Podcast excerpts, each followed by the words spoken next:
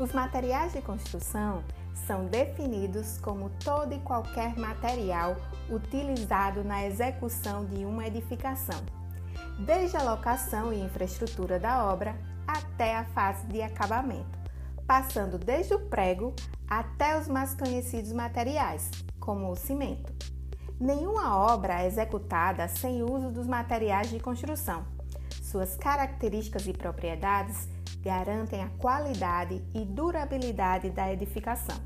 Os materiais estão em constante evolução para atender às demandas do mercado de forma cada vez mais rápida, com exigências ainda maiores quanto à sua qualidade, durabilidade e custo.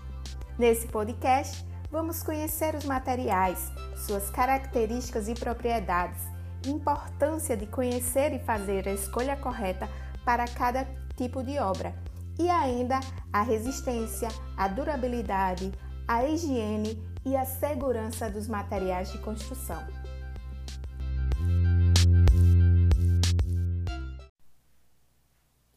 Olá, pessoal! No episódio de hoje vamos falar sobre a cal, mais um tipo de aglomerante.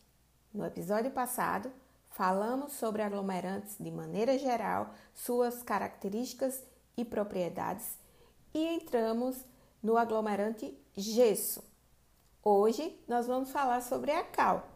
A cal ela é obtida a partir da calcinação da rocha calcária, composta principalmente por óxidos de cálcio e pequenas quantidades de impurezas como os óxidos de magnésio, de sílica, os óxidos de ferro e de alumínio.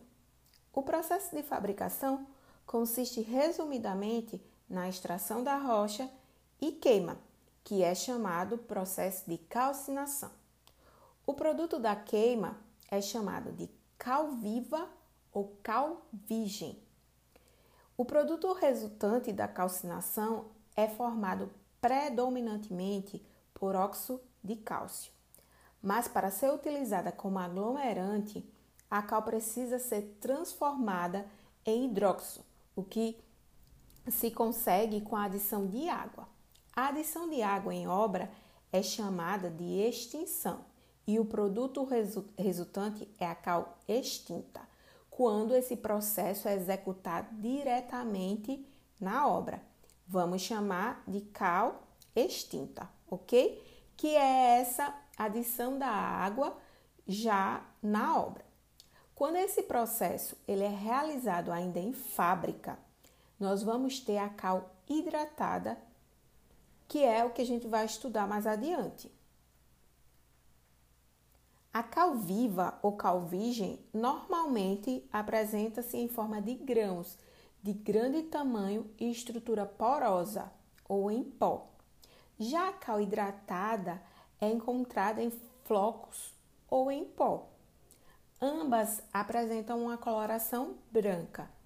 As características da rocha de origem influenciam diretamente a composição química da cal. Quanto à composição, a cal pode ser classificada em cal cálcica, que é composta por no mínimo 75% de óxidos de cálcio. Esse tipo de cal possui como característica a maior capacidade de sustentação da areia. E temos a cal magnesiana, que possui no mínimo 20% de óxidos de magnésio. Quando, quando utilizado em argamassa, esse tipo de cal dá origem a misturas mais trabalháveis, ou seja, com a maior plasticidade, uma maior facilidade de manusear. A adição de água à cal feita em obra é chamada de extinção. Eu acabei de falar anteriormente. Esse processo de extinção ele é feito em tanques próprios e quando a água é adicionada, a gente vai ter o início de uma reação, que há a liberação de calor. Na variedade cálcica, né, a reação ela é violenta, com grande liberação de calor, podendo atingir temperaturas da ordem 400 graus né, em tanques fechados. Na variedade magnesiana, a reação é mais lenta, gera uma quantidade menor de calor. Nesse sentido, é interessante conhecer o comportamento da cal durante o processo de extinção, para a gente poder avaliar melhor a maneira mais segura de manusear esse produto. É, o Oliveira ele recomenda um teste simples que pode ser feito em obra e consiste em colocar um balde de 2 a 3 partes de cal né, e encobri-los com água. Se a extinção, né, o processo de extinção, ocorrer em menos de 5 minutos, a cal é classificada como extinção rápida. Se a extinção ocorrer no intervalo de tempo de 5 a 30 minutos, o material é classificado como extinção média. E caso demore mais de 30 minutos, é classificado como extinção lenta. Lembrando que esse processo de extinção é essa colocação de parte de água durante o processo na própria obra, que seria a cal extinta. Então, conhecido o tipo de material, a gente vai poder definir a maneira mais adequada de realizar a extinção. A cal de extinção rápida, ela deve ser adicionada à água de maneira lenta, que é justamente para a gente conseguir controlar a violência dessa reação, dessa liberação de calor. Para a cal de extinção média, deve-se adicionar água até submergir parcialmente o material, enquanto na cal de extinção lenta, a adição deve ser suficiente para apenas umedecer o material. Além do desprendimento de calor, a extinção da cal tem, tem como consequência o aumento de volume da pasta. Lembram que a pasta? A mistura de água com um aglomerante. Então, quando a gente mistura o aglomerante, no caso a cal, né, a gente vai ter um aumento de volume, né, a mistura dele com água que a gente também vai chamar de rendimento.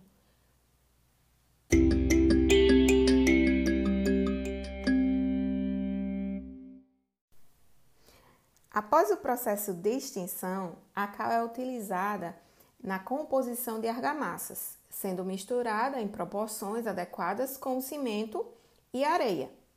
As, argamassas de cal têm consistência mais ou menos plástica e endurece por recombinação do hidróxido com o gás carbônico do ar, reconstituindo o carbonato original, cujos cristais formados ligam de maneira permanente os grãos do agregado utilizado. Lembram? Os aglomerantes são ligantes e eles servem justamente para unir os grãos dos agregados. Dessa forma, o endurecimento das argamassas de cal se processa de fora para dentro, exigindo uma porosidade que permita a evaporação da água e a penetração do gás carbônico. A cal hidratada difere da virgem devido ao processo de hidratação ser feito na usina. A cal viva é moída e pulverizada, e o material moído é misturado com uma quantidade exata de água então, após a cal hidratada, é separada da não hidratada e de impureza por processos diversos. Então, a cal hidratada possui como vantagem a maior facilidade de manuseio, de transporte, de armazenamento, além de maior segurança, principalmente quanto a queimaduras, pois o produto encontra-se já pronto para ser usado eliminando aí o processo de operação de extinção na obra. Então, a cal hidratada ela já vem pronta para o uso. Com isso, vai facilitar o manuseio. A cal extinta, ela vai esse processo de extinção, como eu falei anteriormente, vai ser executado na própria obra. As desvantagens para a cal hidratada é o menor rendimento, né?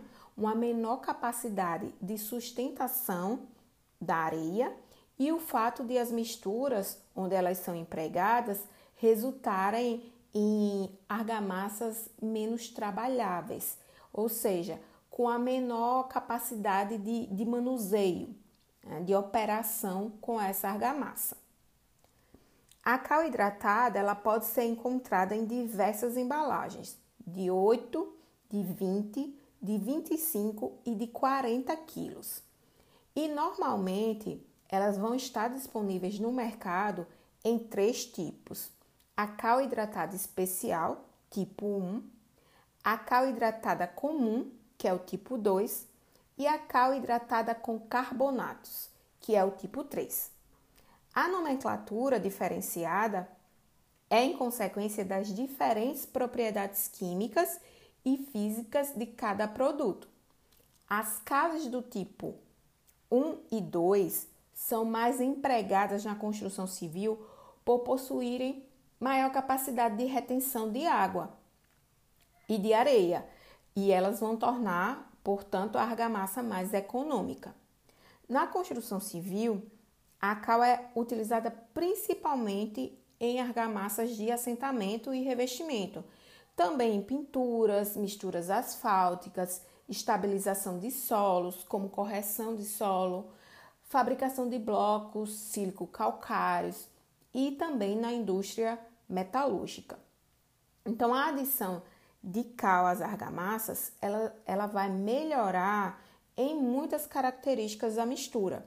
O uso da cal vai propiciar aí um aumento de trabalhabilidade da mistura. Essa argamassa ela vai ter uma melhor trabalhabilidade, consequentemente, vai ser mais fácil do operário manusear, o que também contribui para tornar a argamassa mais econômica pela possibilidade de aumento na quantidade de agregados. Então, o custo, o custo reduzido da cal também contribui para tornar seu uso mais atrativo. O uso da, de cal nas argamassas também aumenta essa retenção de água, porque a cal ela tem essa propriedade de absorver a água, né, manter essa água dentro do material e ir liberando aos poucos, o que vai melhorar a aderência entre os elementos da construção, pois, pois essa argamassa ela vai ceder água gradativamente para os elementos onde elas são empregadas. Outra contribuição da cal nas argamassas é a redução do fenômeno de retração, que é a diminuição do, do, do volume, né, capaz de, de gerar aí o aparecimento de fissuras. Os revestimentos executados né, de argamassa de cal e areia, elas devem ser executadas em camadas finas, com intervalos de aproximadamente 10 dias entre uma camada e outra, que é justamente para possibilitar esse endurecimento completo do material.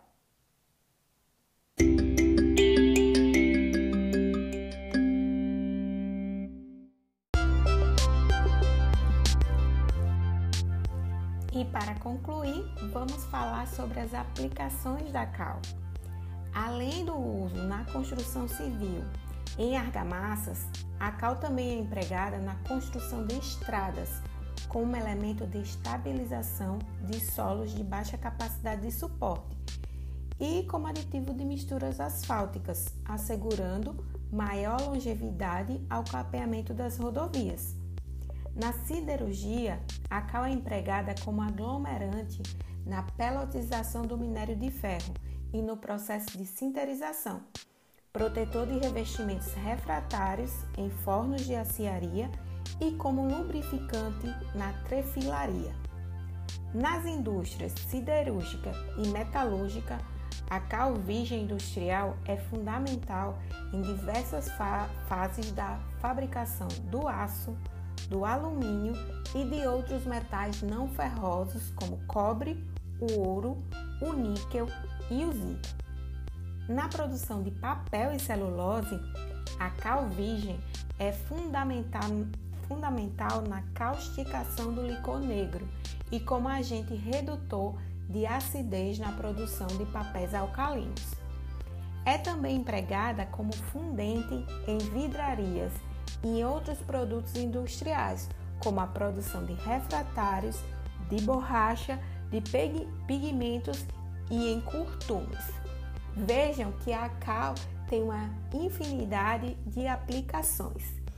Nós vamos ficando por aqui. O nosso próximo podcast é sobre cimentos.